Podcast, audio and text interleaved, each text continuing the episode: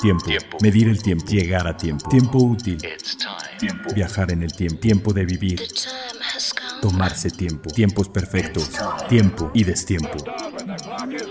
Las máquinas e instancias perfectas que conquistan el concepto del tiempo. Reloj auto. Vivencias que atrapan el tiempo. Todas conviven a un tiempo en una sola hora.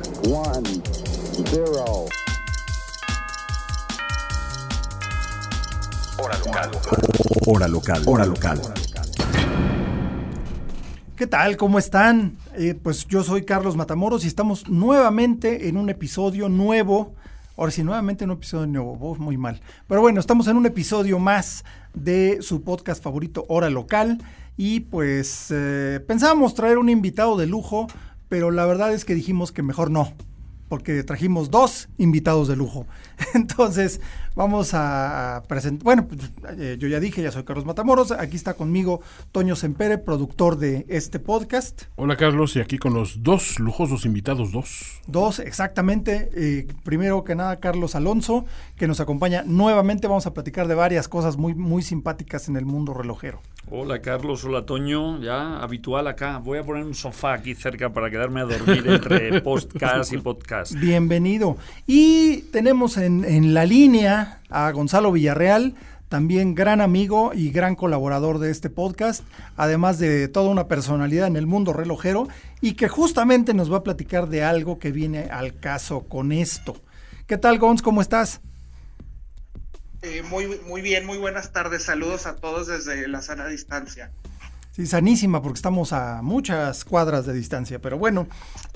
Oye, este, pues nos acabamos de enterar, ahora sí que precisamente hace 20 minutos, de eh, que hoy se dio el nombramiento de la, eh, de la relojería como patrimonio intangible de la humanidad.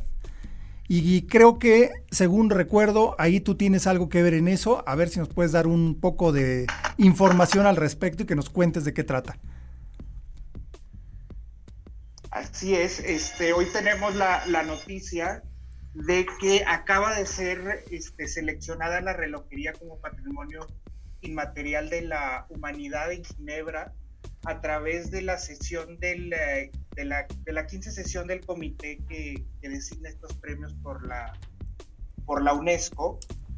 Y este, pues es una gran noticia por lo que, por lo que representa para la industria, porque parte de la, del, tener esta distinción, pues es que le, le provee garantía legal este, por las convenciones que tiene esta, este acuerdo internacional y multilateral y pues le da a la relojería este, pues un estatus de, arte vivo. Parte de, también es que es no solo la relojería mecánica, sino también las artes mecánicas como de los autómatas. Y en esta iniciativa eh, que se trabajó desde la, la, sumisión por parte de, de, de, los países de Francia y Suiza en conjunto para esto fue el 15 de marzo del 2009 y pues eh, tiene prácticamente unas pocas horas. De hecho, creo que este Hora Local es el primer medio este, especializado en el mundo que está dando la noticia. Como debe ser. Así es.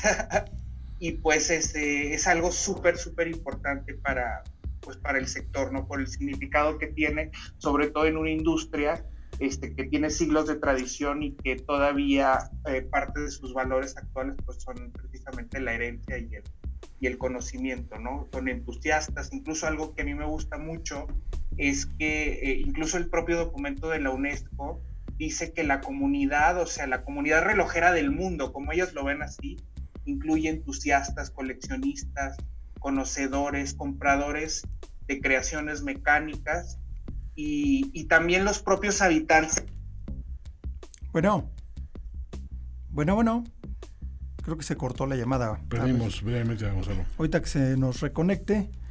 Pero bueno, eh, este nombramiento es verdaderamente algo súper importante porque eh, le da una cierta protección, eh, llamémosle legal, a un, a un tema que pues nos apasiona a todos, todo, todo lo que tiene que ver con relojería, con las artes micromecánicas y por supuesto los oficios artísticos alrededor de la relojería y pues era como que algo obvio, ¿no? Me llamó la atención ahora le estaba antes de que se cortó que decía que los coleccionistas, los clubes de relojes, los aficionados, todo como una gran sociedad que supuestamente lo que están parado como patrimonio, así que que nos están llamando patrimonio de la humanidad. ¡Wow! Esencialmente. Ya llegó Santa Claus. ¿eh? Es más, si están escuchando este podcast, quiere decir que también son parte del patrimonio inmaterial de la humanidad. Y qué bueno, y la verdad es que pues, yo creo que tiene mucho sentido, ¿no? Porque hay cosas, eh, digo, no, vamos a hablar de la validez o no de, determinados temas que son eh, nombrados patrimonio inmaterial, pero pues yo creo que la relojería eh, cambió al mundo como lo conocemos, o sea, más bien llegamos a, como lo conocemos gracias a la relojería en mayor medida y pues era como que algo lógico, ¿no? Que se le reconociera. Yo creo que se han tardado. Imagínate, la relojería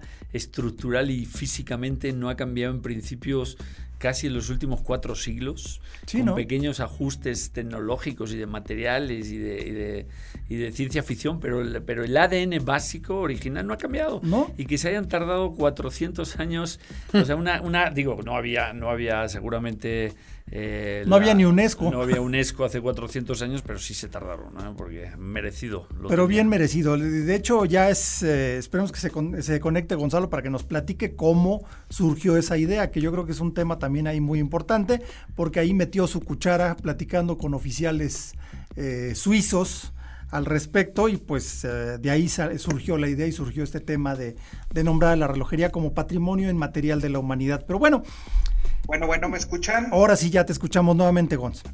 Perdón, perdón, ya ven cómo es esto de las comunicaciones con el COVID. pues sí, ahora sí le vas a echar la culpa al COVID. Este, pues nada, les, comentaba que es una gran noticia porque nos da un estatus pues global, de hecho nos menciona como partes interesadas, o sea, a, la comunidad relojera, a los propios estudiantes. Este, y bueno, pues eh, incluso la, UNESCO dice que es un, pues como una especie de encrucijada la relojería en sí misma entre la ciencia, el arte y la tecnología. Y que, digo, perdón, es que estoy traduciendo aquí en vivo la. No, no, está bien, está bien. De la UNESCO dice que está caracterizada por la combinación del individuo del colectivo. Fíjate qué interesante eso.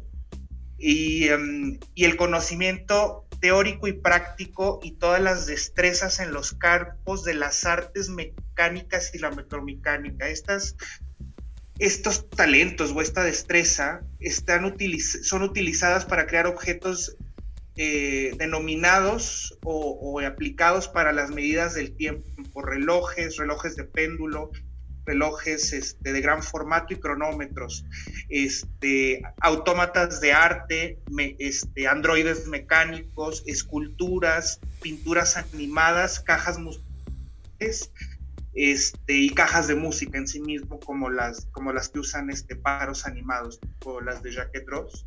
Ok. Este, también lo que es mecánico, ¿no? Que produce, que no nomás es cronometría, sino que también tienen elementos musicales. Este, pues esto es muy interesante porque pues eh, también protege un poco el, expertise de los propios artesanos, este, de las comunidades mismas en el arco del Jura suizo y en la parte francesa donde la relojería es fuerte, que es en, Besançon. Este, y pues todo, el, todo lo que le dicen el, arco del Jura, ¿no? Que es la zona relojera pues más importante. Wow. Oye, y, eso es, eh, justo platicábamos hace un segundo, eh, Carlos y yo, que pues como que ya se habían tardado en reconocer a la relojería como, como algo tan importante, ¿no? Bueno, pues yo creo que sí. Este, de hecho, es una, es una idea que tiene varios, varios años este, flotando en el aire. Eh, y bueno, no, no es fácil, ¿no? Por la cantidad de, cosas que, implica una cosa de este tipo. Algo que a mí me llama la atención y que me gusta es que Suiza y Francia lo hayan hecho, este, pues en conjunto, que no suele ser así también en el tema, por ejemplo, del negocio, pero pues estos temas este, tuvieron personas ah, pues conocidas de la relojería, no solo en Suiza, sino por ejemplo, este Chaikan, el, relojero ruso, como presidente de la Asociación este, de Relojeros Independientes, estuvo eh, involucrado. Este, también Jean-Daniel Paché, que había estado en México también hace tres años aquí en, una visita oficial. los, la propia Asociación Suiza de, Amantes de la, de la Relojería y, y, las convenciones patronales de la, de la industria de relojería suiza. Entonces creo que eso es también muy, muy interesante y, ligándolo a Carlos, este, Carlos Alonso también lo entenderá, pues el mundo diplomático, ¿no? Y como, como tú también lo sabes, este, Carlos, con el Gran Premio, pues hay, hay, vínculos también porque el embajador de Suiza, eh, delegado permanente en la UNESCO, Martín Michelet, fue quien hizo la, la presentación del proyecto el 15 de marzo del 2009 y el, y el excelentísimo embajador Laurent Stefani, que es el embajador de Francia en la UNESCO, y ellos lo hacen en representación de estos dos estados porque la UNESCO es un organismo multilateral, que quiere decir que está compuesto por varios países. Y pues esto es muy interesante porque eh, al ser un organismo también de Naciones Unidas, pues lo protege como patrimonio para todas las clases de personas, para todas las culturas y tiene, hipotéticamente podría tener el el, de protección, por ejemplo, de un sitio cultural. O de, aquí te podría poner un ejemplo mexicano, los mariachis, o no sé, los voladores de Papantla, por poner un ejemplo. ¿Qué cambia, Gonzalo, antes y después de que la UNESCO te declare eh, patrimonio inmaterial de la humanidad, en concreto para el sector relojero? Eh, bueno, como yo lo veo, es que tiene que, ahí debe de haber esfuerzos o fondos, me imagino, para la protección, documentación del patrimonio. creo que la industria, de hecho, tiene, ha hecho un gran esfuerzo al respecto.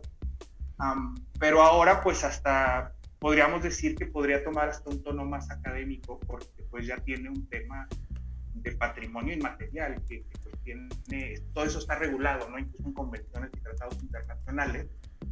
Y pues bueno, yo, a mí algo que a mí me gusta mucho en particular el significado de esto es que siempre hemos dicho que la relojería es arte. Pues esto realmente ya nos ha dado la razón hasta en el sentido más técnico. Pues sí, oye, y cuéntanos qué, qué tanto tuviste que ver ahí, porque pues ahora sí que también hay que presumir que, se, que te conocemos, ¿no? no, bueno, un poco ahí de, rebotar ideas con algunos amigos que estaban aquí de, visita en Suiza, del Gran Premio, algunos este, funcionarios y, personas que, han tenido siempre pues una muy buena disposición este, hacia, hacia América Latina por esfuerzos tan importantes pues como los de los medios de comunicación o el propio Salón de Alta Relojería. Y pues yo recuerdo que nosotros hablamos de este, de este tema hace casi, casi ya más de como tres años y medio este, un tema que se empezó a rebotar eh, justo con Carlos Lampret este, y con Karim Mayab y eh, la, directora del Gran Premio. Y bueno, pues eh, poco a poco fue este, yo creo que agarrando velocidad y fue este, involucrando a las partes tanto de los gobiernos como de pues como de los actores en Suiza y en Francia, que eso pues ustedes saben que no siempre es fácil. Sí, no es, no es fácil ponerlos de acuerdo. sí, más en estas cosas este, que pueden parecer este, burocráticas, ¿no? Pero eh, pues ya, ya, o sea, ya, ya lo, que es muy importante es que también hay una obligación por parte de, los países que firman, o más bien de todos los países que, son parte de la UNESCO, pues para salvaguardar. Esa es principalmente la, el objetivo, hay que, son varios puntos. Eh, por ejemplo, eh, el primero es la documentación del arte como tal o de este patrimonio. El punto dos es el entrenamiento y la transmisión de conocimiento. El tres es el, el awareness, que es el um, pues conocimiento, es que no es lo mismo. La, la difusión, ¿no?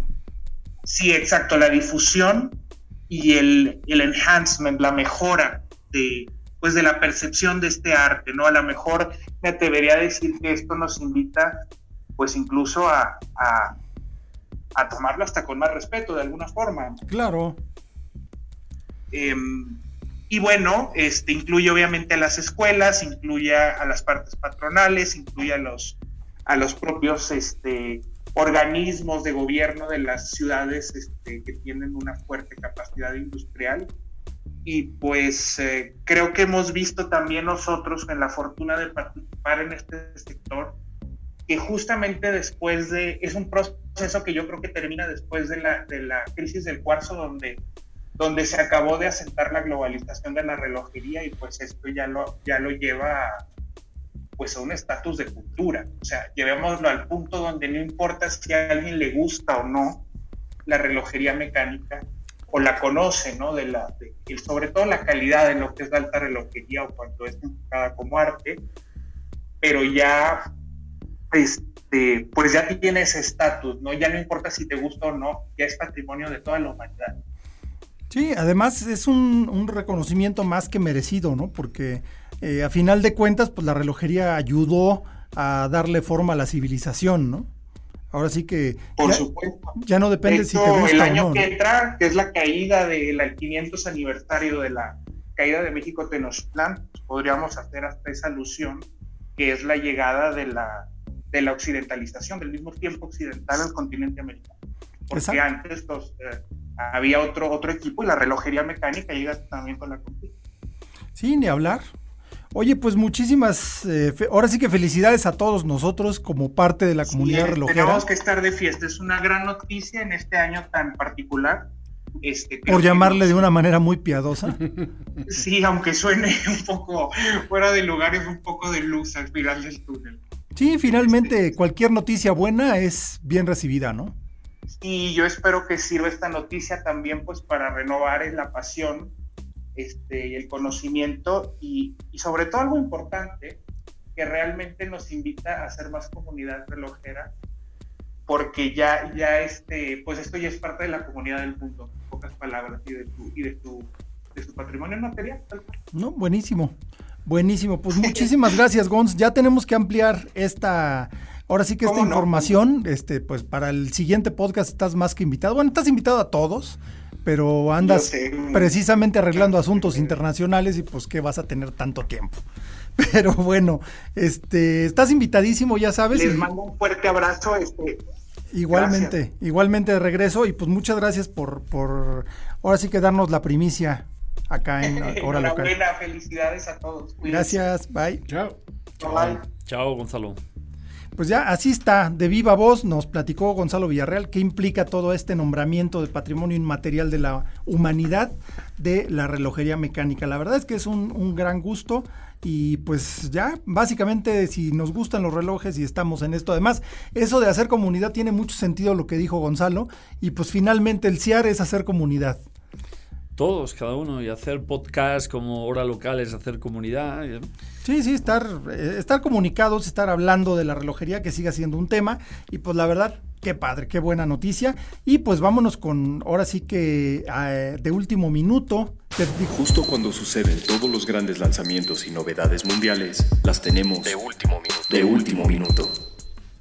Y sí, pues justamente esa fue de último minuto, pero ahorita de, digamos que ya no tan último minuto, pero también algo importante, es que eh, pues Panerai presentó el, ya ven que todos los relojes eh, Panerai tienen una, un código que es el código PAM, este curiosamente le llamaron código PAM 2020, eh, quién sabe por qué.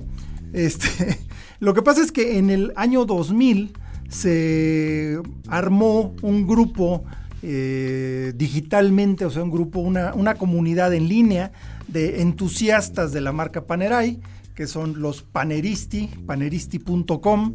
Se creó ese dominio, se creó ese grupo, y pues la verdad yo creo que eh, como, como asociación o como club, yo creo que son los más rabiosos que hay alrededor de una marca de relojes, a lo mejor excluyendo Rolex, pero por diferentes razones, ¿no? ¿Tú cómo ves, Carlos? Sí, aparte tienen historias eh, entrecruzadas con Rolex, ¿no? Sí, totalmente. Porque, eh, mira, hasta que, hasta que el grupo Vendón adquirió en los 80, en los 90, adquirió en los 90 Panerai, la, o sea, la historia de Panerai era tremenda, tremenda. O sea, digo, las tres generaciones, o sea, la de Giovanni, eh, Giovanni Panerai, que la fundó en 1860, luego vino su hijo Giuseppe, luego vino Guido Panerai, hasta que eh, Guido Panerai falleció en el 72 y pasó a ser o sea, asumió el control un poco el, la armada, o sea, el ejército, hablando claramente, era un proveedor estratégico del ejército italiano.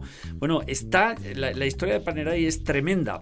Eh, Grupo Vendón, no sabemos nunca, alguien nos tendrá que contar en qué consistió el acuerdo que firmó Grupo Vendón con Panerai, porque toda la capacidad de, generar instrumentos tecnológicos para la iluminación de los barcos, para guiar los torpedos, o sea, bueno, yo tengo un libro, que luego hablaremos, eh, me lo regaló Dino Sey, el, el ingeniero militar que puso la armada al frente antes de que lo comprara Vendón y es la capacidad de ingeniería de la familia Panerai de crear instrumentos eh, secretos militares para ayudar en, todo el tema de, cronometraje, de la guía de los torpedos y de la brújulas, y de brújula y proveían al ejército al ejército peruano y al ejército americano y a miles de ejércitos con, por ejemplo, señalética en los portaaviones y una serie de cosas, eso lo opacó totalmente el grupo Vendón.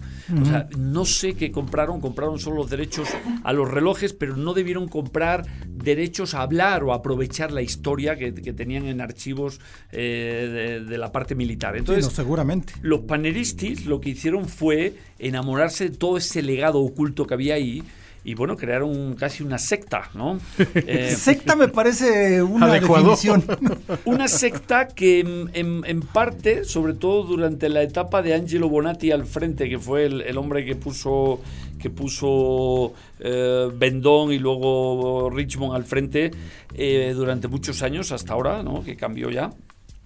con Jean-Marc Pontró, pues los panelistas eran casi anti Angelo Bonatti, en el sentido de que Angelo era radical, no nos salimos de los acuerdos y ellos rascaban y rascaban en la historia oculta y las relaciones que tuvo Panerai con el ejército alemán cuando invadió Italia en la Segunda Guerra Mundial, les proveían a la fuerza eh, instrumentos y, o sea, que esencialmente fue para proteger a la familia Panerai porque estaban amenazados y dejaban de proveerles relojes. Totalmente. O sea, la, historia de Panerai es tremendamente bella, rica y larga. Y completamente diferente a cualquier otra historia dentro de la relojería. Entonces, el movimiento de los panelistas surgió para reivindicar toda esa historia que el Grupo Vendón, no sé por qué, digo, debió ser por contrato, alguien no lo debería contar en qué consistió el contrato, pero, pero estaban muy limitaditos a los relojes y a la historia post-Vendón eh, y no pre-Vendón. Entonces, bueno, pues eh, un club admirable, estos señores. Totalmente, y justo están cumpliendo 20 años y pues eh,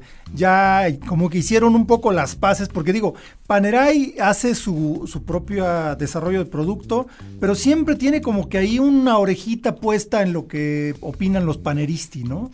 Son como su, su brújula de hacia dónde ir. Y pues en ese, en ese reconocimiento de la importancia de los paneristi, crearon el PAM 2020, que es esencialmente una edición especial del Radio Mir que eh, conmemora las dos décadas de la creación de este club relojero tan particular.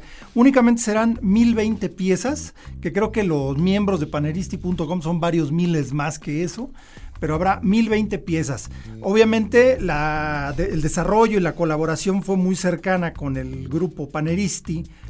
Y pues, eh, pues este Radiomir tiene todos los clásicos elementos tan eh, particulares de, de Panerai, es el estilo más antiguo, eh, tiene la forma de las asas para la correa como, como de alambre cuando eran soldadas a la caja.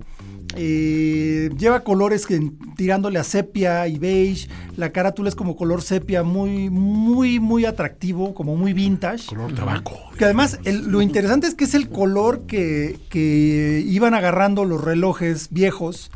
Eh, o antiguos, pues no viejos, sino antiguos, al estar expuestos al sol, entonces se iba haciendo lo que le llaman tropicalización, entonces iban tornando café.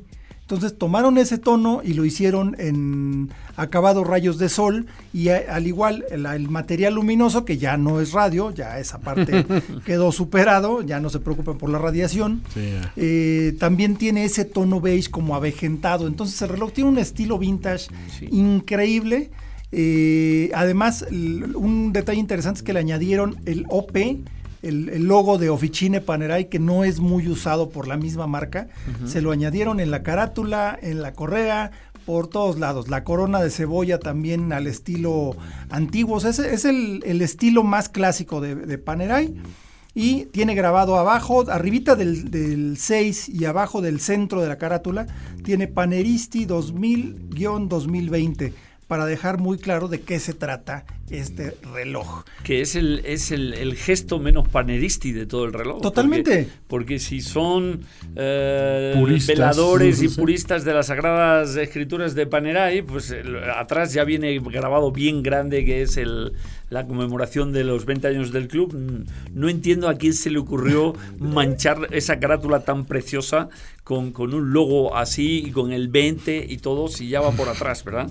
Pero bueno, evento corporativo, ¿no? sí, yo creo que ya finalmente como que eh, me suena que hicieron las paces, ¿no? Un poco. Sí. Pero bueno, está hecho de acero 316L, obviamente como debe ser, acero quirúrgico. Eh, tiene un acabado muy especial para que se vea una especie de pátina para añadirle carácter y está impulsado por el mecanismo P6000 de cuerda manual con reserva de marcha de tres días resiste 100 metros bajo el agua y pues, eh, pues básicamente es un Panerai muy fuera de lo que es eh, los Paneristi, pero a final de cuentas una pieza muy coleccionable. Y buen precio también, ¿no? Muy buen precio, la verdad muy accesible dentro de, dentro de lo que son eh, los precios actuales de Panerai. Este está en como en cuánto está. Creo que alrededor de 6 mil, como 5 mil, 5 mil, 6 mil dólares. Hasta está bien bonito para ese precio. Yo cuando me lo dieron no podía creer. ¿eh? Entonces, bueno, yo creo que también los paneristis condicionaron el precio, porque no, no ser paneristi significa ser alto poder adquisitivo precisamente. Sí, y justamente Entonces debieron decir lo que tiene que ser accesible para que todos los fans se lo puedan comprar.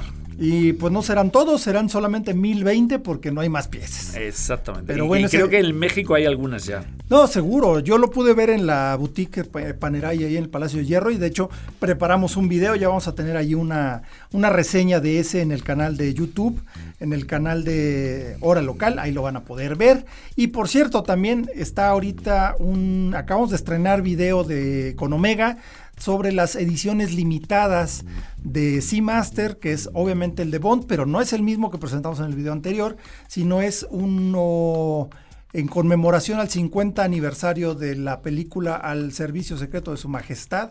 Son dos piezas en una enorme maleta Globetrotter con un estuche acabado piano, una cosa verdaderamente épica.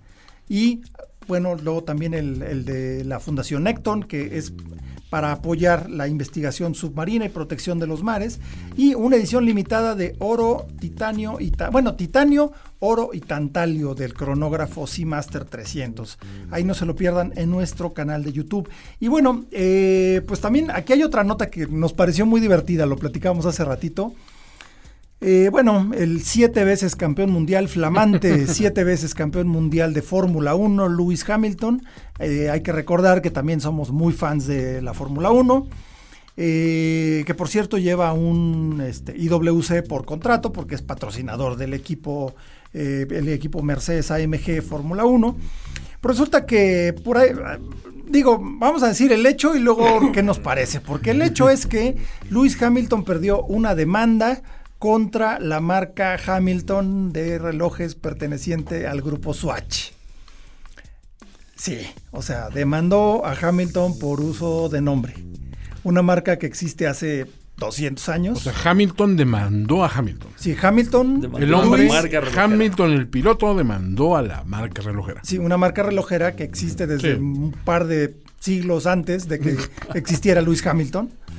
Eh, por lo visto, digo, no era tan así como que ya no usen mi nombre, sino que lo que quería eh, lograrse con esa demanda, que duró tres años ese juicio, lo que se quería lograr era que, eh, tuviera que no, tuvieran derecho de usar el nombre Hamilton en la Unión Europea. De hecho, de eso se trataba. Mm. No era nada más que no se llame Hamilton, sino que no usen su nombre en la Unión Europea.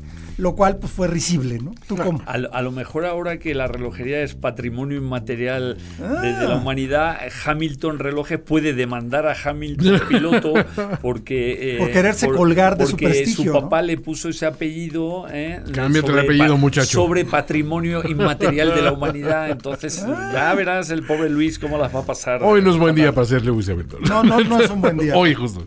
Bueno, te voy a decir una cosa. Hubo un caso que yo me enteré por ahí de El caso de Pepe Rolex, claro. Pepe No, Rolex, claro. No, de- Ah, aparte de Pepe Rolex. Ah, Este, no, el caso de Tonino Lamborghini, Ah. que es el hijo de Ferruccio Lamborghini, que creó la marca Lamborghini primero de tractores y luego de coches. Ajá. Que ahorita ya se separaron. O sea, Lamborghini Tractores es una empresa y Lamborghini Automobili pertenece a Grupo Volkswagen. Y demandó al luchador la Tonina Jackson. No, ¿no? ah, Ah, no, ah. más o menos. Oh. No, al revés. O Oh. sea, resulta que Volkswagen demandó a Tonino Lamborghini, porque Tonino Lamborghini tiene una empresa, él es diseñador industrial. Ok. Tiene una empresa que hace uniformes de para empresas, pero uniformes muy fregones y equipo de protección industrial, pero con diseño italiano. Ok.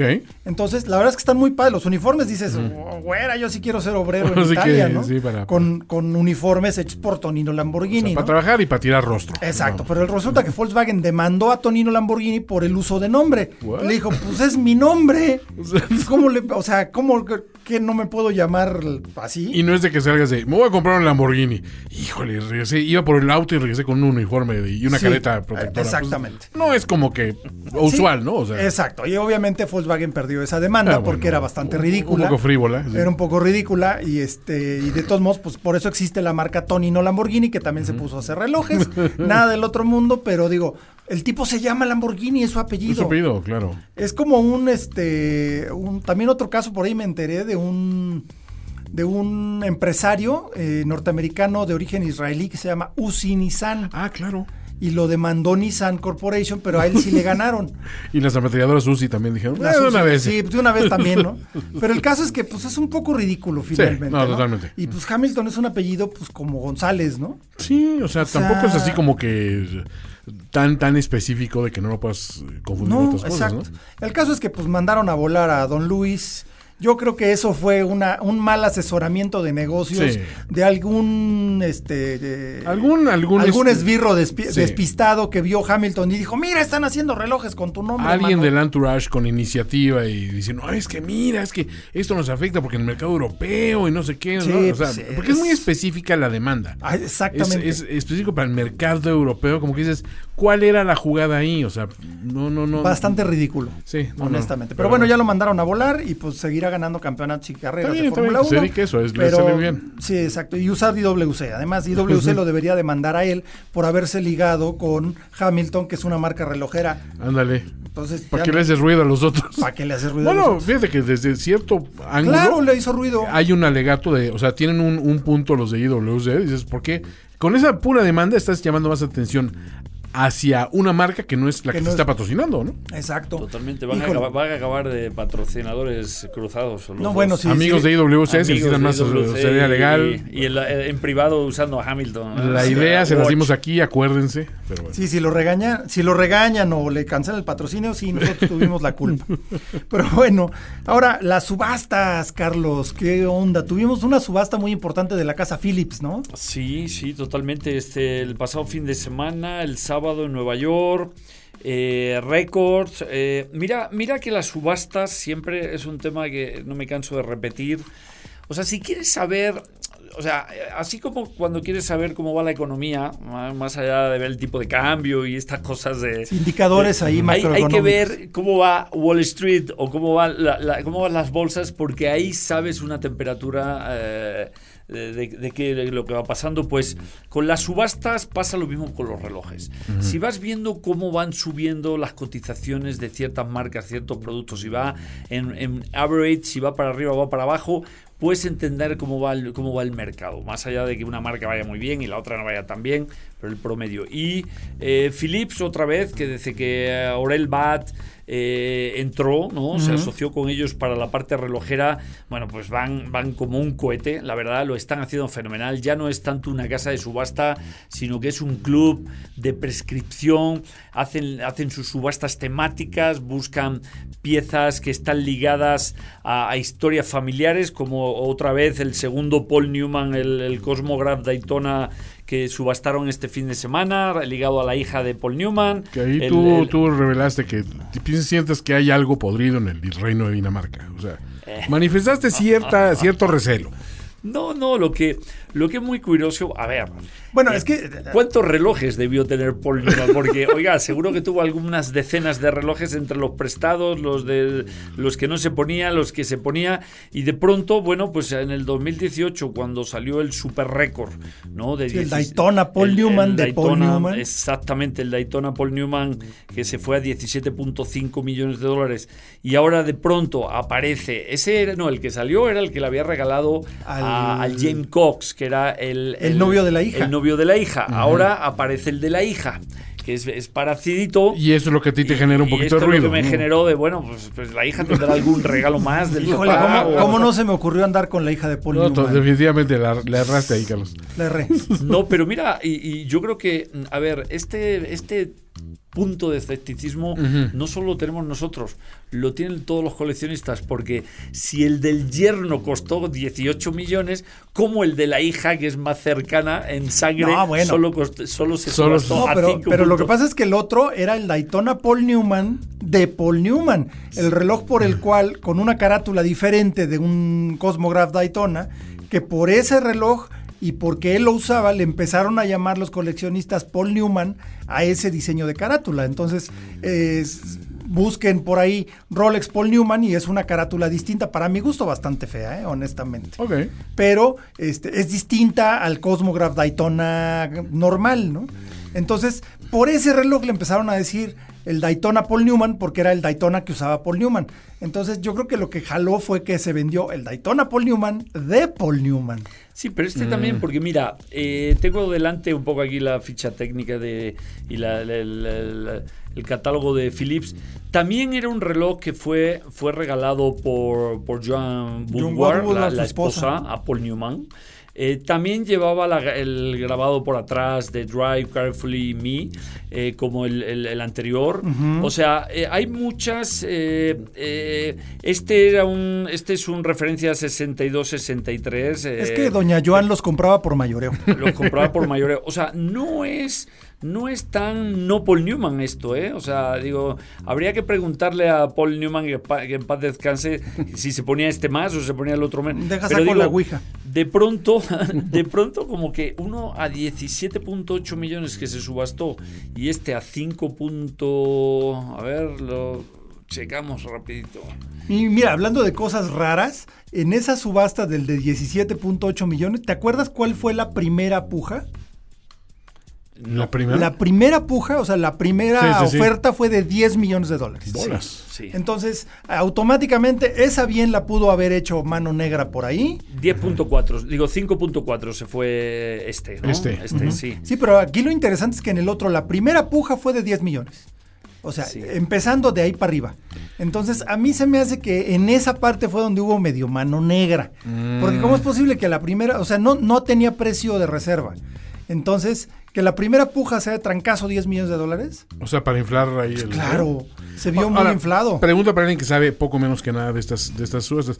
Que salga este, este reloj, que bueno, ok, no es el de Paul Newman, pero es el de la hija, en un precio que. Era de Paul Newman, pero Paul Newman. por eso de la hija. Pero, pero que es en un precio que es sustancialmente menor al que se fue el anterior. ¿Cómo afecta el valor del anterior? Esto es que el otro fue un escándalo. ¿eh? sí, a ver, fue noticia que trascendió al mundo de, los, la gente interesada en relojes. Todo el mundo se enteró, ¿no? Sí, sí, sí. Todo el mundo se enteró, sí. Es una buena pregunta, Toño, es una buena pregunta. Porque Eh, yo creo que el factor, el factor que ha ido hacia abajo es que nadie sabía que existía este. O sea, esto es el tema. Cuando te Sí, no hubo tanta Cuando te venden que el, el, el Cosmograph Paul Newman, el único, el, el- el Sí. que él usaba, el que. Y entonces se va a la luna y ahora resulta que otro, este es súper parecido, eh, con la misma inscripción por atrás. eh, ta- o sea, entonces ahí es donde hay un factor de bueno. ¿Y ahora qué pasa? ¿Que la hija tiene otros dos o le regaló otro a, a su compadre? ¿Cuándo va a aparecer también- otro? ¿Y cuándo va a aparecer otro? Entonces yo creo que esto fue, digo, no está nada mal, oye, porque 5.4 millones no es ninguna... No, moco de Digamos que sí me, sí me alcanzaría, sí me alcanzaría para, para llevarla tranquila un par de meses, ¿no? Sí. Así que, que mira, más Como sorpresa. 500 meses. Yo creo que ha habido dos sorpresas en esta subasta. Una que la vamos a llamar mm, draconianamente a la baja, que es el 5.4 de este respecto a los 17.8 del anterior, pero el, el eh, Steve McQueen. Sí, exacto, que se fue otra de las estrellas de esta subasta, ¿no? Exactamente, Se porque el, Mónaco de Steve McQueen, o sea, un, un Tag eh, marca que adoramos y marcota, pero, pero no tan normal en los récords de subasta y que se vendiera a 2.2 eh, millones. Bueno, esto yo creo que fue una sorpresa a la alza, Brutal, pero notable para, para Tag Heuer y para toda la comunidad de fans de Tag, ¿no? Exacto, y este reloj eh, tiene también una inscripción por atrás que es para Haig Le Mans 1970. O sea, ese lo- este reloj se lo regaló a su mecánico personal en el set, o sea, el que se encargaba de sus coches en la Ajá. película en la- durante la filmación de Le Mans, y fue uno de los que utilizó eh, durante la película, y pues se lo regaló a este cuate, y este cuate directamente fue el que lo puso a la venta. Eh, pues ahora sí que el entusiasmo por este reloj se llama Hei Altunian, eh, presumiblemente finlandés, porque sí tiene un apellido por ahí, que directamente fue el que lo puso a, a Philips con una, y ese reloj tiene una dedicatoria para él. Para él. O sea, es, es directamente eh, pues un reloj que le dio Steve McQueen. Curiosamente, hace tres años, hace dos años, dos años y cachito, tuve oportunidad de conocer a, a Chad McQueen, al hijo de Steve McQueen, que eh, pues estuvimos platicando porque ah, había por ahí un, un Mónaco de esa época, un Mónaco original de esa misma referencia, y él me dijo que pues ese, ese reloj había que guardarlo, que él, el suyo lo tenía, el de su papá lo tenía guardado en una caja fuerte y súper resguardado y todo, porque pues ya valían una, una lana, ¿no? Y evidentemente, pues este no fue el que tenía Chad McQueen, sino es de otro, otro mecánico, que también, hasta donde yo sabía nada más estaba el de Chad McQueen. Este tampoco yo sabía que, existía. Y pues digo, parece que todo está correcto y pues el récord que impu- impuso de 2.3 millones de dólares por este Hoyer Mónaco de 1970, pues ahora sí que yo creo que yo creo que sí, ¿no?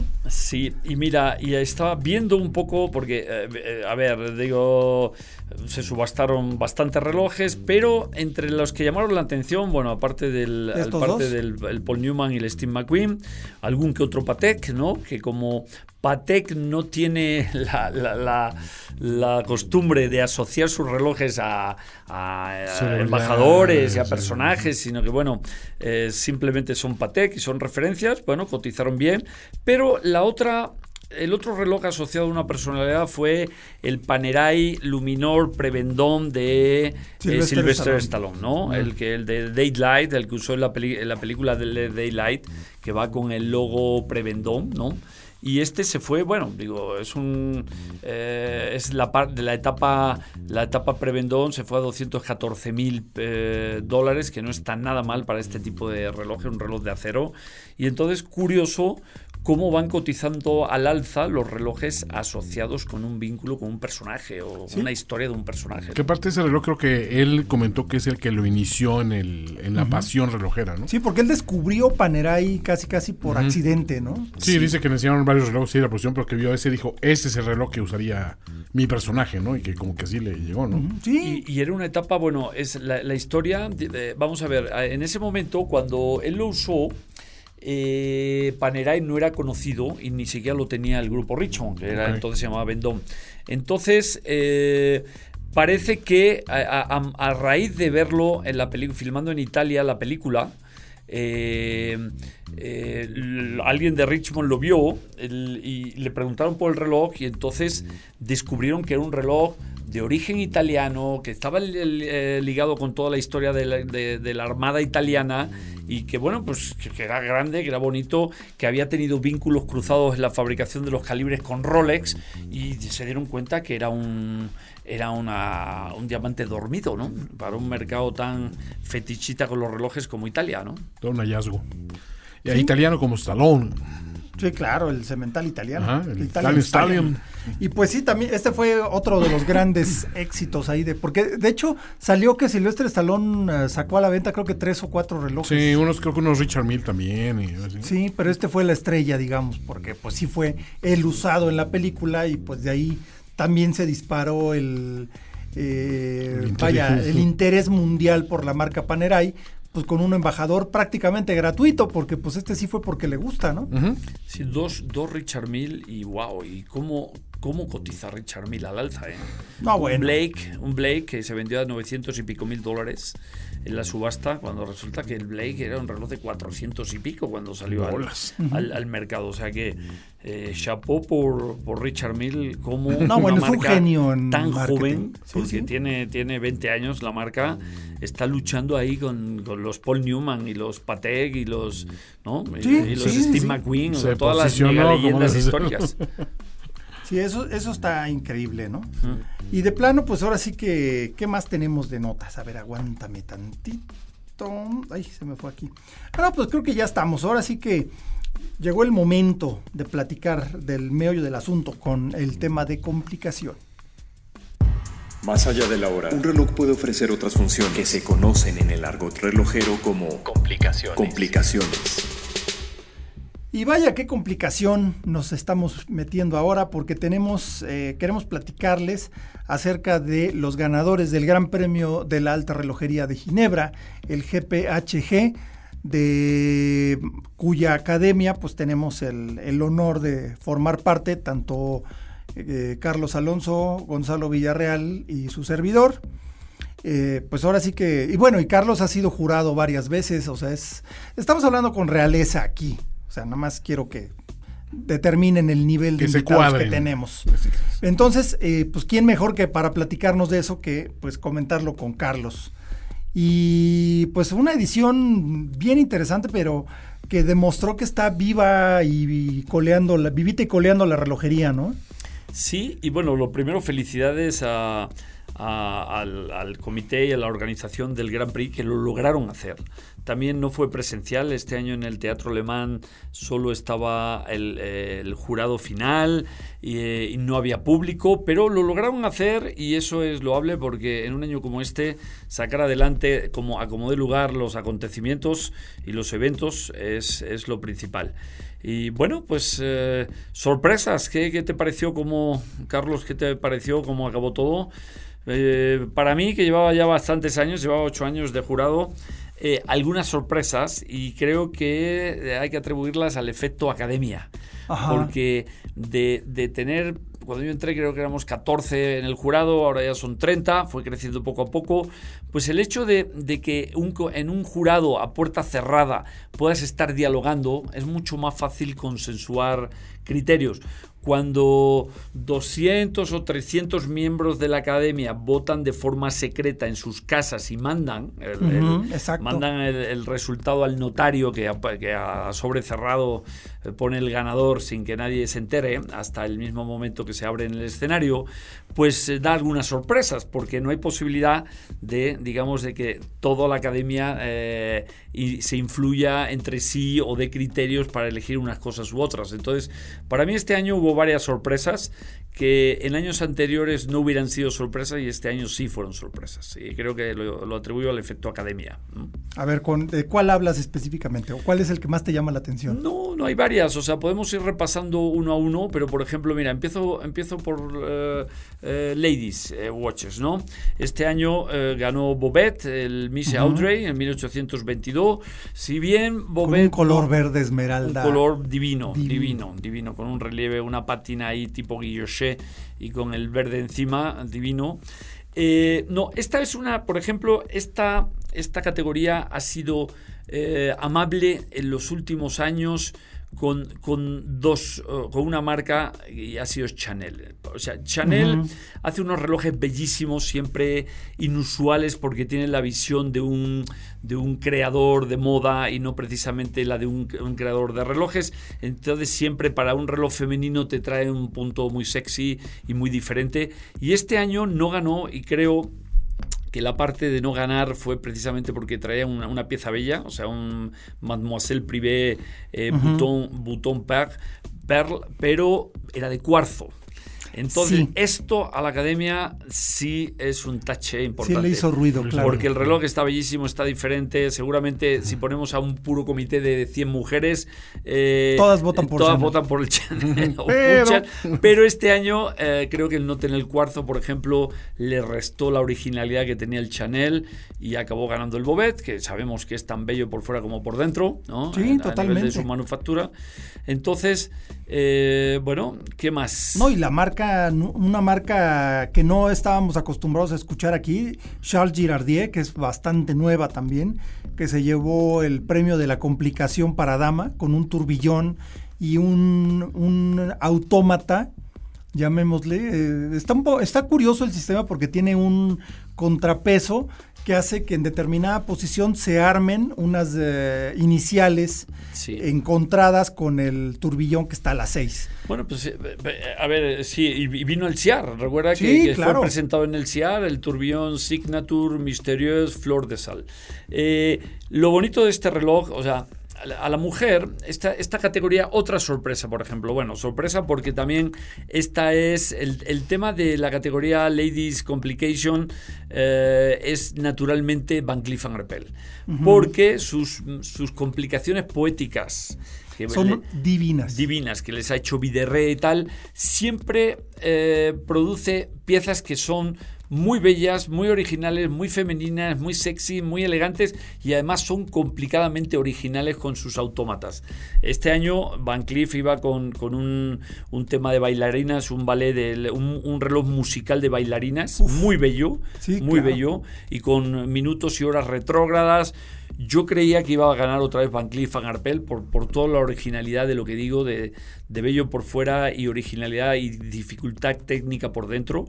Y, sin embargo, ganó el Charles Girardier, el turbillón, uh -huh. eh, porque utilizó el tema de, de la Así, el, el no, y el rescate de la técnica antigua, ¿no? De... Sí, del el, el, gran fe, el gran fuego para el decorado sobre la carátula, pero lo bonito es que a, a la mujer le gustan las complicaciones mm, emocionales y poéticas. No es tanto que te dé una función de precisión uh -huh. de sí, lunas sí. o de GMTs o de, o, de, o de segundos o de lo que sea, sino que eh, en contrabalance al turbillón eh, volante, pues puso las dos iniciales, la C y la G, que en un van girando a diferentes velocidades y llega un momento que se aúnan la una con la otra. Es como una danza de las dos iniciales arriba uh -huh. a forma de automatón en miniatura. Esto obviamente se puede personalizar por con las iniciales de, las que de, de del dueño del reloj, uh -huh. pero esto llamó la atención porque es un gesto mecánico, técnico, bello y diferente a lo que al approach eh, que, sí, que, que, únicamente es, es eh, artístico, ¿no? Que no tiene una función en particular, sino simplemente ser bello, ¿no? Sí, porque estaba, estaba un serio contrincante que era el, el Serpenti Seductori Turbillón, Uf, el Bugatti, claro. que habían logrado adaptar el tamaño de un turbillón micro y mini a, a, a las, al pequeño tamaño de un Serpenti, o sea, una pieza técnicamente desafiante y muy bella también.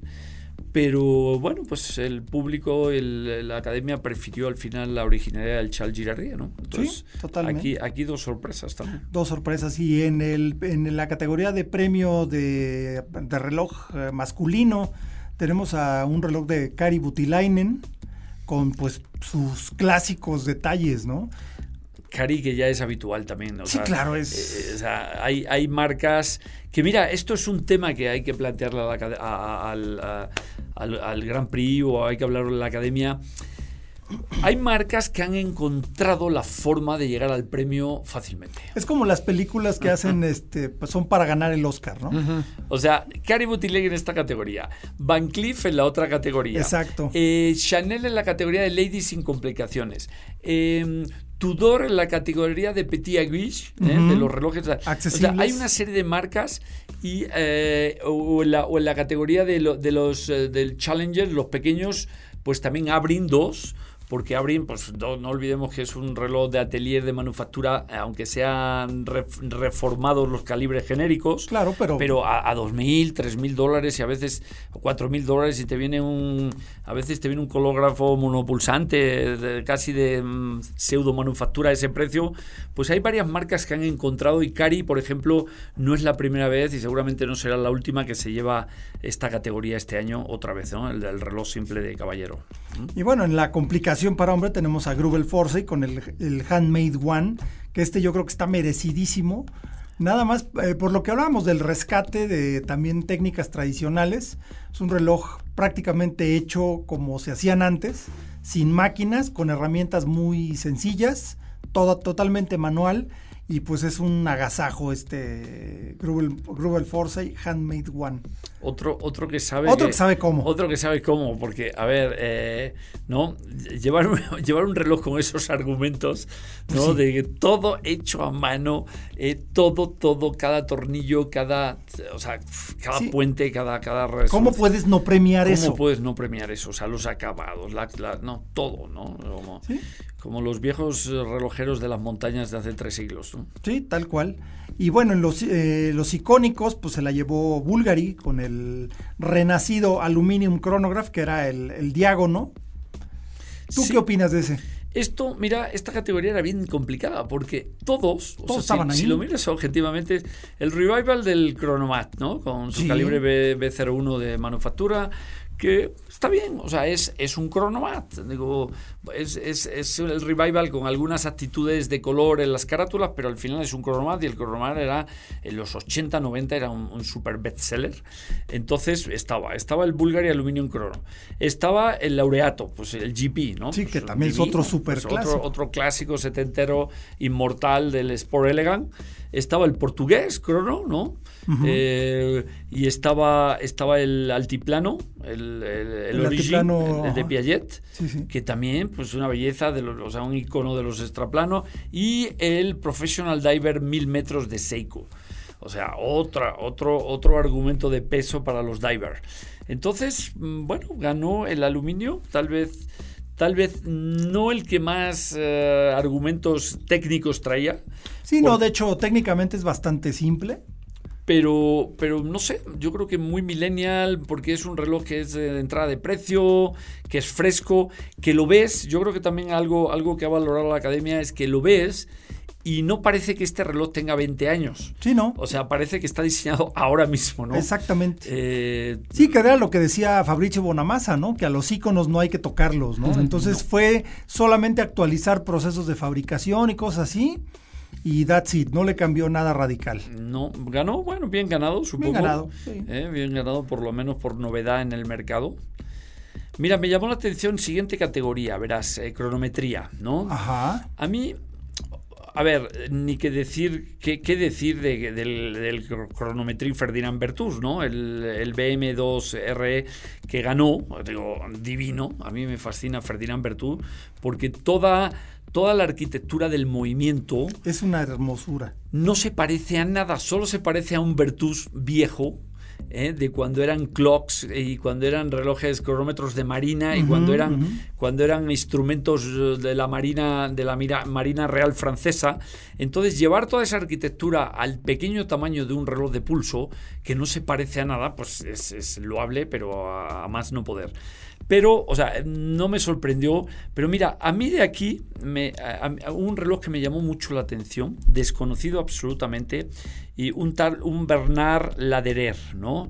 El Central Impulse Ese, Chronometer. ese me- yo también le apostaba a ese, fíjate. Bueno, el, el- el- a ver, lo ves, bueno, pues no está, es, parece un, parece un, un portugués eh, open, open, open work, en o sea, muy sencillo, muy simple, pero cuando lees un poco Primera cosa, cuando leí las características de este reloj, es un reloj simple, horas, minutos, horas, minutos, segundos, y vale 138 mil dólares para darte horas, minutos y segundos.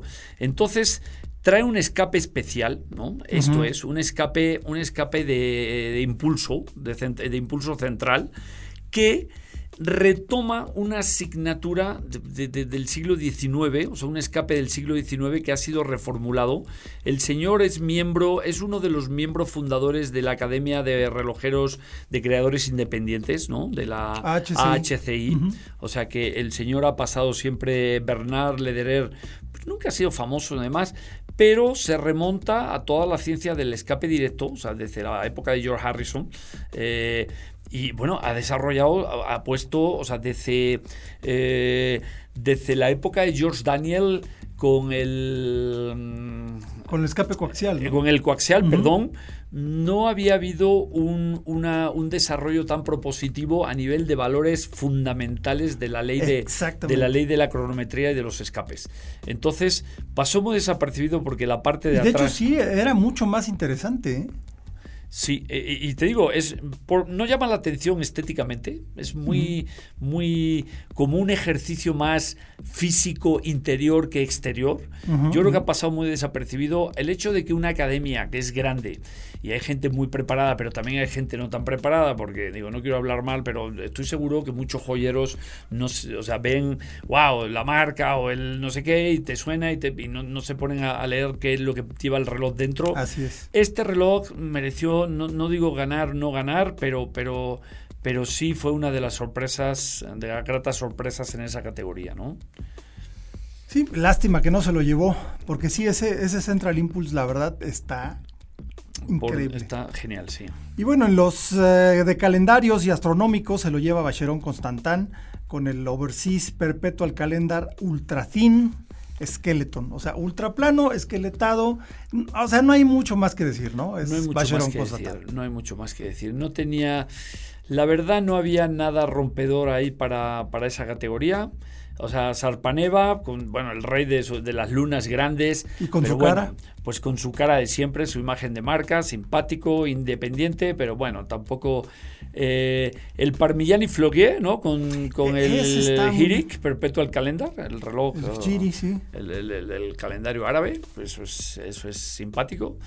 Y bueno, pues el portugués Yacht Club, Moon and Tide, ¿no? También el tema de las, de las mareas, pues con el o sea, no sé, bien ganado supuestamente Bacherón con su overseas extraplano perpetual, ¿no? Sí, exacto. La excepción mecánica también se va para Bobé. Ya. Nada, nada sorprendente ahí. También Bobé es otro que ya se la sabe. Con caja de, cristal de zafiro, dices, wow. Sí, no, muy, muy. Es el, recital 26 Brainstorm, Chapter 2. Y aquí había, aquí varias proposiciones también, ¿eh? porque, bueno, obviamente estaba el Pillet eh, Altiplano, el Ultimate Concept, que acabó ganando la aguja de oro, y estaba en esta categoría. Yo creo, yo creo que lo que hace el Grand Prix es que si, si un reloj gana en dos categorías, probablemente como la aguja de oro es el, el supremo premio, eh, te, reserva para el supremo premio y, concede al otro la mecánica de excepción porque no puede ser que pierdas en la mecánica de excepción y ganes el, mayor premio del año. ¿no? Exactamente. Entonces, eh, probablemente, bueno, aquí Piaget quedó descartado por esa parte. Estaba el Resans, el Type 2A que ya sabes que es un híbrido con parte eléctrica, ¿no? ¿Eh? Lo que ya había hecho Urber antes, estos semi-híbridos. Bueno, y Seiko mucho antes. Y Seiko mucho antes, sí, sí, sí.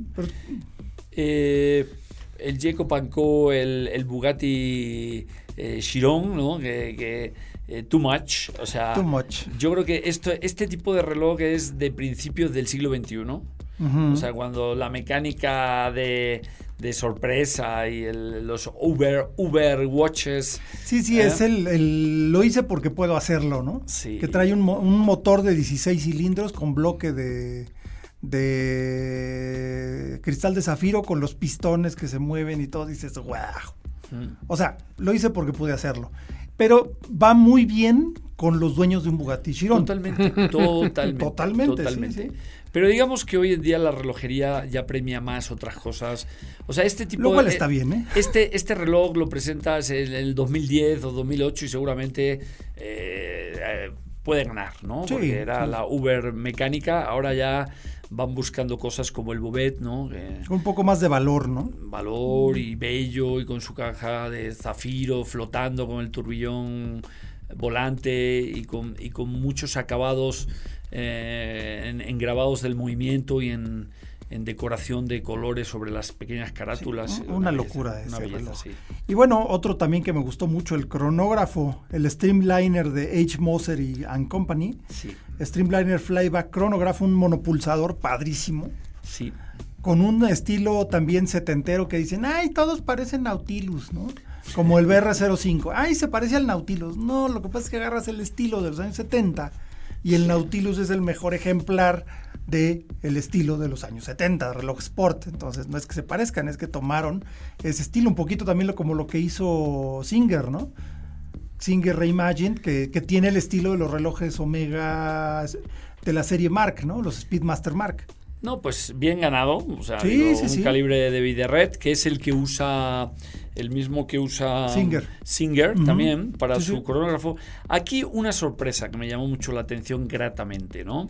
El, el Kurono Tokyo, eh, hecho por el relojero japonés Hakime Asaoka, ¿no? Uh, Hajime Asaoka es. Además, es un tipazo. Bueno, y que, que, mira, mira lo más bonito de este reloj. Vamos a ver, lo- tú lo ves bello, clásico, o sea, mm, clasicote, digo, pa- parece lo que llama la atención es sus letras, sus letras en japonés ahí metidas que le dan un toque bastante bastante chic al asunto, pero fíjate que es una belleza de reloj, muy clasiquito.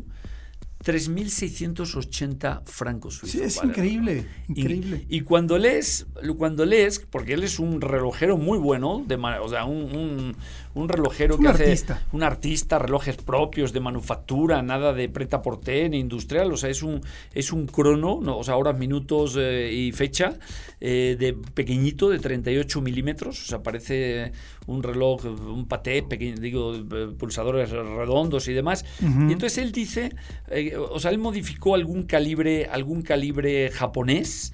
Lo, lo to- un poco como hace Abrin, agarra calibres de serie de japonesas, lo modifica, bueno, lo modifica tanto que, que parece de manufactura casi, ¿no? Pero él dijo una frase de que él está en una postura de que no cree que por el gran arte relojero haya que cobrarlo a un precio exorbitante. Entonces fue una provocación sacar un reloj de este nivel, eh, limitado a 136 piezas, a 3.680 francos. No, y terminado a mano y unas cosas, una cosa increíble lo que hace Asaoka, ¿eh? la verdad. Bellísimo, vamos, me voy a poner la lista para comprarme uno de estos, ¿eh? porque ahí, me- ahí me llega a tres. Claro. Ahí ahorramos y nos llegan los 3.600 francos, pero, pero, pero bien, ¿eh? No, es que está de verdad muy accesible para la super pieza que es, ¿no? sí, sí. Sí, yo admiro mucho a, a Saoka, se me hace un, un tipazo. Y bueno, en los relojes de buceo se lo lleva el Breitling, el Super Ocean Automatic 48 milímetros, o sea, what? Este, Boutique Edition. O sea, sí necesitas brazos como de Schwarzenegger para que puedas usar eso, ¿no? O ponerlo en la cocina. También lo puedes poner como reloj de la cocina, pues sí. Pero bueno, está muy padre, si es una... Pues es, es como los Super Avenger que había, ¿no? Sí, yo creo que, yo creo que sí, too Está much, too much, too much. está mucho, 48 muy padre. milímetros, too much. Un color ah, de carátula verde degradado, muy bonito, eh, acabado DLC. La verdad tiene mucho estilo, pero sí está demasiado grande. Sí, la verdad. sí, Como cinturón tal vez puede ser, pero bueno. El reloj de joyería se lo lleva Van Cleef Arpels con el Frivol Secret. eh, muy bonito como con flores y diamantes y pétalos de oro y demás. Una cosa muy bonita. Pero mira, aquí otra excepción, aquí hay otra cosa que hay que decir, y es importante, las categorías, cuando votas una categoría, el Grand Prix, te dice exactamente cuáles son los valores que tienes que tener en cuenta en cada, o sea, lo que hay que valorar en esa categoría.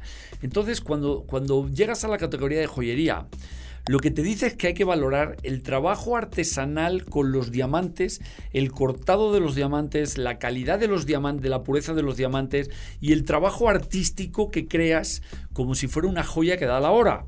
Entonces, no creo que el Van Cleef Arpels, el Frivol eh, Secret Watch, precisamente sea el reloj que, más merece la pena por el trabajo eh, de el trabajo de joyería. O sea, es una, una pieza bella, es un reloj de cuarzo, es, original, pero no es donde los orfebres del, de la, o sea, los joyeros brillan. Eh, eh, hicieron el mejor trabajo. O sea, por ejemplo, en el de oficios artísticos sí, que también es Van Cleef Arpels. Ahí está, el eh, totalmente. Este sí. Eso sí, o como habíamos hablado, la, la, mecánica, la mecánica de mujer, complicaciones poéticas, eso sí, pero aquí, mira, la piezota de verdad, o sea, te guste o no te guste, pero a nivel de jewelry, ves el chopar, el magari, o sea, los pedazos de diamantes que lleva, la calidad de los diamantes, el engarzado, los, cómo han creado todo un, toda una estructura con diferentes formas de diamantes para engarzar todo eso. O sea, esto es un trabajo de joyería, pero supremo. es una locura. Entonces, no sé, no sé aquí. Sí, a mí tampoco me encantó, pero digo, el Artistic Crafts me gusta, pero sí el, el de joyería como que sí dejó que desear, ¿no? Sí, sí. Y luego otro, el Petit Aguil, eh, la pequeña manecilla se la lleva Breitling con el Super Ocean Heritage 57 Limited Edition, que tiene eh, los índices con los colores del arco iris. Un reloj muy bonito, con mucha, este, mucha personalidad. Sigue siendo un Super Ocean Heritage que tiene el estilo de, de muchos años de Breitling pero tiene ese toque de, multicolor que la verdad se ve muy bien, ¿eh? me gustó ese. Sí, yo creo que también aquí se tuvo en cuenta que la venta de este reloj está destinado a una fundación. Exacto. Por tema de salud y tema de COVID, ¿no? O sea, eh, eligieron una fundación de Francia, en Italia, en Japón, en España, en UK, en Estados Unidos, y a cada una, en, en cada una de los países elegían una fundación para ayudar en temas de, en temas de, pandemia y de todo esto. ¿eh? Eh, en Italia fue el Joint Commission International, en Japón el National Center for Global Health, en, España eh, el Ministerio de, Donación de, Salud. Entonces, yo creo que esto tuvo que ver también a la hora de, la academia en un año COVID. Mm. Sí, totalmente. Luego el challenge se lo lleva Tudor con el Black Bay 58 que dijimos, sí está muy padre, pero es el mismo de siempre, ¿no? Solo que azul. Sí, bonito, bonito, eh, pero, bueno. pero digamos divino, pero también ya hay que, a ver, queremos, queremos y adoramos a Tudor, pero es que lleva, no sé, lleva siete años ganando esta categoría o seis años. ¿Por qué? Pues porque un, un Tudor con ese prestigio, con el servicio Rolex, con, con, el, calibre de manufactura, con ese precio, pues es que es, que, es, que es muy difícil. Eh, pero yo creo que Tudor ya ha sido sobradamente reconocido por el Grand Prix. Sí, yo creo que ya eh, hace falta refrescar un poco ahí. Es momento, mira, ahí está otra vez eh, Hakime Asaoka con otro producto baratito, otra vez medio, medio calibre de manufactura y, medio. O sea. Viendo la forma que hace los acabados, la verdad es que es ya se le puede considerar manufactura, porque tomó la base de un calibre, pero lo remanufactura todo. ¿no? Ahí está el Ming, que a mí también es una marca que me gusta mucho. Claro, Ming es una maravilla. También con calibre de manufactura, ¿no? Eh, que, es, que les hace Svan, Sbar, Etienne, les hace los calibres de manufactura. O sea, bien, muy simpático, es una propuesta fresca, contemporánea. O sea, había luego, bueno, el, el Berens, el Berens, el Rotary, que, ah, ok, también un poco too much. Pero, oye, yo veo ese reloj y, pienso que vale 25 mil o entre 18 y 30 mil dólares. Y cuando ves que es un reloj que, está, no sé, a 3 mil o algo así, eh, dice, ahora, mira, esto, esto del precio, cuando ves, 3.600 eh, francos. Eh, o sea, un reloj de horas y minutos, pero con esa arquitectura tan original, retrógrada, y de, bueno, no, no retrógrada, secuencial, ¿no? Con, con, esa especie de agujas, triángulos que dan la vuelta.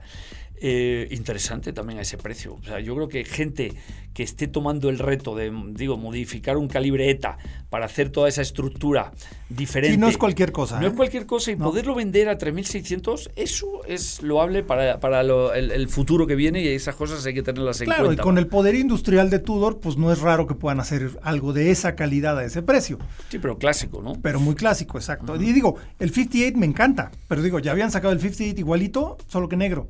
Y la innovación de este año fue hacerlo azul. Entonces dices, ok, sí, pero. Sí. Pero, pero, pero, pero, pero. Como de lo que decíamos del GMT Master 2, ¿no? Lo único que hicieron para este año fue cambiarle un color del bisel del modelo del año pasado. Dices. Y ya no es Pepsi, ahora es Batman. Entonces, híjole, yo siento que sí se están eh, muy acomodaditos en sus laureles, sin bronca yo creo que sí habría que darle más paso a, a, la, a, lo propositivo, a lo innovador, ¿no? Pero bueno, allá hablando de innovación, tenemos el premio de la innovación, se lo lleva Parmigiani Fleurier, muy merecido con el calendario Hijiri, eh, eh, con puentes y detalles de mecanismo diseñados por Stefano Macaluso, nuestro buen amigo, que le metió bastante mano al, al diseño de, del mecanismo. Entonces, es una cosa increíble, es un calendario perpetuo árabe. Eh, pues sí es muy para un mercado específico, pero es una cuestión innovadora porque es una forma distinta de mostrar un calendario, ¿no? Que tiene estándares distintos al calendario gregoriano que usamos. Uh -huh. Entonces, muy interesante este Parmigiani. Luego, el, el, premio a la audacia, esta colaboración entre MBNF y H. Moser, hicieron el Endeavour Cylindrical Turbillón con eh, intervención por MBNF. Okay, o sea, es, es una, una, cosa interesante, ¿no? Este, este turbillón eh, que tiene la carátula en un ángulo con una esfera de zafiro, una cosa muy loca, pero intervenido por H. Moser y con... O sea, es, es, una amalgama entre los dos estilos, la locura de MBNF con el clasicismo y el, el no tener eh, mayores detalles que unos degradados perfectos en, en, la carátula que en este reloj pues no es la carátula, ¿no? La carátula está flotando, es de cristal, una cosa increíble. La revelación orológica se lo lleva Peterman Vedat con un reloj de segundo muerto, de segundero muerto. Uh -huh. ¿Cómo lo ves este? Pues también interesante, mira, este es un relojero alemán de la zona de Glashütte y digo, yo no lo conocía, la verdad, antes hasta que lo vi nominado eh, y cuando empiezas a ver eh, este, estos talentos jóvenes, ¿no? Pues bueno, pues eh, viene de la cuna de la relojería alemana, ¿no? Eh, muy original, o sea, el, el, al nivel de que eh, es muy clásico, o sea, no quiso tomar riesgos, pero el ejercicio de hacer transparencias en la carátula, abriendo pequeñas partes al movimiento y no con no precisamente con agujeros para que lo veas bien definido, sino como que juega entre que ves entre que partes, y no. partes del, de, de, los tornillos y partes de, de, los chatons y de los rubíes y partes y que se mezclan con, la, con los números. A mí me, me pareció, me, pare, me parece que es fresco que este tipo de relojeros empiezan a aparecer en escena, ¿no? Sí, que de hecho sería como una de las misiones de, de, la academia, ¿no? Darle voz a este tipo de marcas que no son tan conocidas y pues mostrar cosas distintas, ¿no? Sí, pues eh, efectivamente creo que se inició también en restauración de piezas, el muchacho, ¿no? Sí. Y en, y en, mil, en el año 2017 eh, decidió crear su propio movimiento, ¿no? Y, y, creo que le pidió ayuda a Dominique Renault, fundador de, fundador de, de Renault Papi. Eh, hizo pues su primer paso con, con, este calibre de tres agujas. Yo creo que este tipo de cosas eh, hay que aplaudirlas, ¿no? Que, Definitivamente. Que, que, el patrimonio inmaterial de la humanidad siga, siga asentándose claro. en, nuevos, en nuevos creadores como él. Oye, ya por último, pues tenemos el, el que se llevó la manecilla de oro, eh, pues el, el, gran premio, ahora sí que el número uno, ahora sí que el, el, es como el de mejor película de uh -huh. los Óscares, que es el Altiplano Ultimate Concept, que en lo personal yo sí tengo una preferencia por ese reloj, ¿eh? me parece sí, no, una va. cosa así de, ¿en serio? Sí. Dos milímetros todo el reloj. Sí. O sea, sí con, dices, con, cristal, con, con, todo y cristal, con tapa sí. trasera incluido, o sea, con calibre, con, to, con todo. Todo, ¿eh? todo lo que todo, hace un reloj con todo. en dos milímetros. Lo único que le faltó ya es que hubiera sido automático que el rotor estuviera incrustado ahí también en los 2 milímetros ya. Sí, o sea, pero vaya, o sea, veo los espacios y yo no le apostaría en contra que lo van a hacer, ¿eh? Yo no le apostaría en contra. Digo, todavía tiene espacio ahí, ¿no? O sea, dices, wow. Con cabe todavía algo. Ahí cabe, ahí cabe. Es que piénsenle, piénsenle por ahí. O sea, dos milímetros es como el grosor de una cartulina ilustración. Sí, bueno, un cabello, bueno, un cabello igual. No, un cabello no tanto, pero son dos milímetros. Es, además está hecho de una, de una aleación de cobalto muy, muy resistente, porque es un reloj tan delgadito que pues, si no fuera de un metal eh, realmente muy rígido, lo podrías quebrar con las manos, lo podrías doblar. Bueno, simplemente al ajustártelo a la muñeca, si aprietas mucho, si jalas mucho de, la, de, las correas y, a la hora de... Sí, sí, lo podrías doblar. este no, porque es de cobalto. Justamente por eso se eligió el cobalto. Eh, pero, por ejemplo, oro, acero, cualquier cosa de 2 milímetros de grosor lo puedes doblar. Sí. Que era lo que le pasaba al delirium, ¿no? Sí. Al delirium, al, le pasaba al corum delirium que medía también 2 y cacho milímetros, pero si te lo apretabas mucho se paraba el reloj. Mira, estoy leyendo las... Es una eh, moneda, Es menos, que eso, ¿eh? Las rueditas... Esa, moneda mide más de 2 milímetros. La de 10 pesos. Sí, es como una moneda de 5 pesos. Para que se den una idea. ¡Qué bárbaro! Como del grosor de una moneda de 5 pesos. las ruedas tienen 0.1 milímetro, 0.12 milímetros. Tiene una rueda. O sea, una décima de milímetro. Soplas y se dobla. Sí, sí, sí.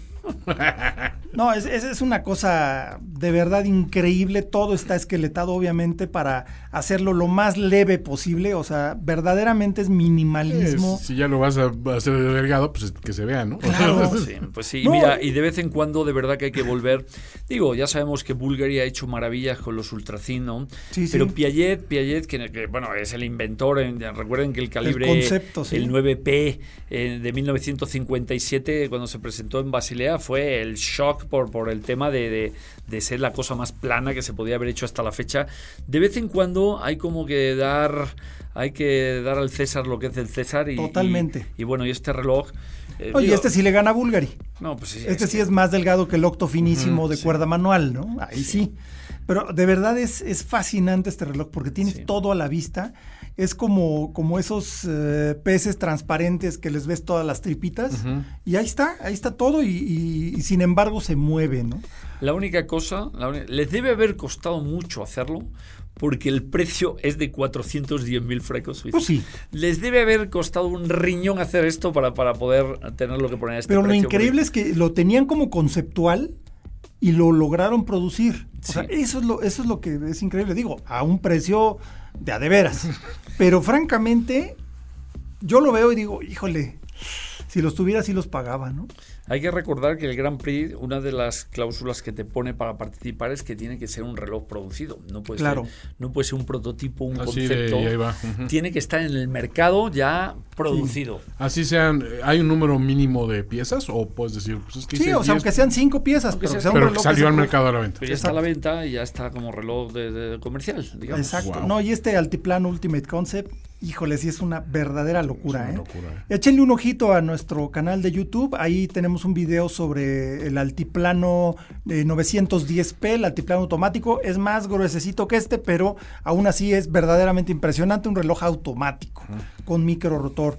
Y pues, eh, pues ya llegamos al final. De hecho, nos colgamos un ratón, pero de verdad valió la pena porque pudimos platicar más o menos tendido con una exclusiva por parte de Gonzalo eh, platicar aquí con, mi tocayo Carlos Alonso, gran eh, comunicador y cabeza del CIAR aquí en México y pues ahora sí que también desde hoy parte del patrimonio inmaterial de la humanidad como parte del mundo relojero y pues, pues me toca ya despedir este episodio. Yo soy Carlos Matamoros, esto es Hora Local. Les recuerdo nuestras redes sociales en Instagram y Twitter nos encuentran como arroba hora-local y por supuesto en Facebook como Hora Local MX. Y no dejen de visitar nuestro canal de YouTube. Pónganle like, eh, compartan, pónganle comentarios a todo nuestro podcast. Y pues eh, ahí nos escuchamos y nos vemos en un próximo video o en un próximo podcast.